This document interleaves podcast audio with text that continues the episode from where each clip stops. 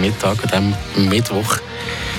Ja, letzten Donnerstag da ist die Saison von Fribourg-Gotteron abrupt fertig gegangen mit dem Ausscheiden in der Pre-Playoff.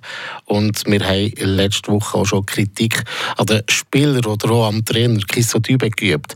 Vielleicht aber muss man die Kritik noch weiter oben ansetzen.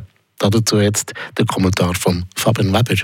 Christian Dübe hat eine Löschwoche stark kritisiert und hat gesehen, dass er als Trainer fort muss, dass der Sportchef Dübe einen frischen Trainer an muss stellen Immerhin ist ja der Dübe als Sportchef als Trainer auch direkt verantwortlich für einen sportlichen Erfolg. Oder eben das Jahr den Misserfolg.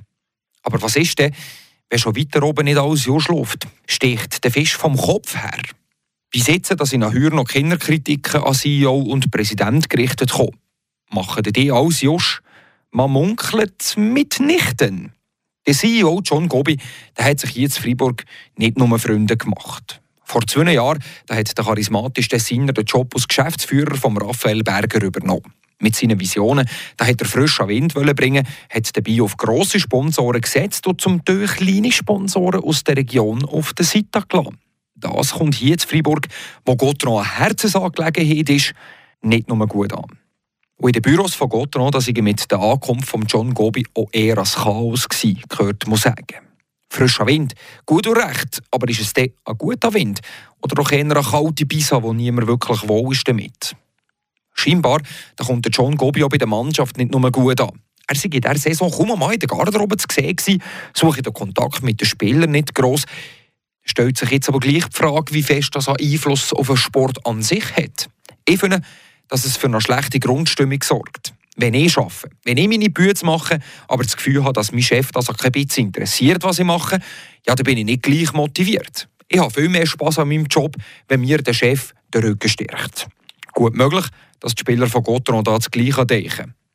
Noch weiter oben als der John Gobi, da ist der Verwaltungsrat.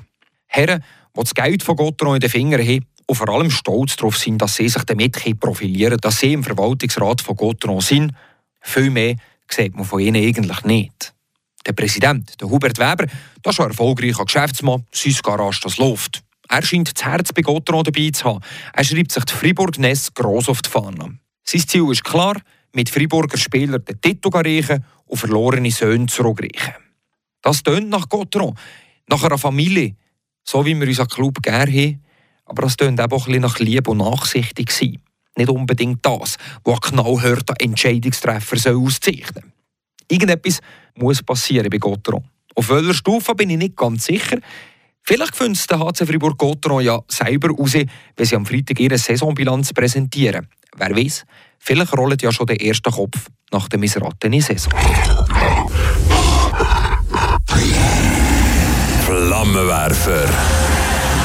Der Gotteron-Kommentar auf Radio FR.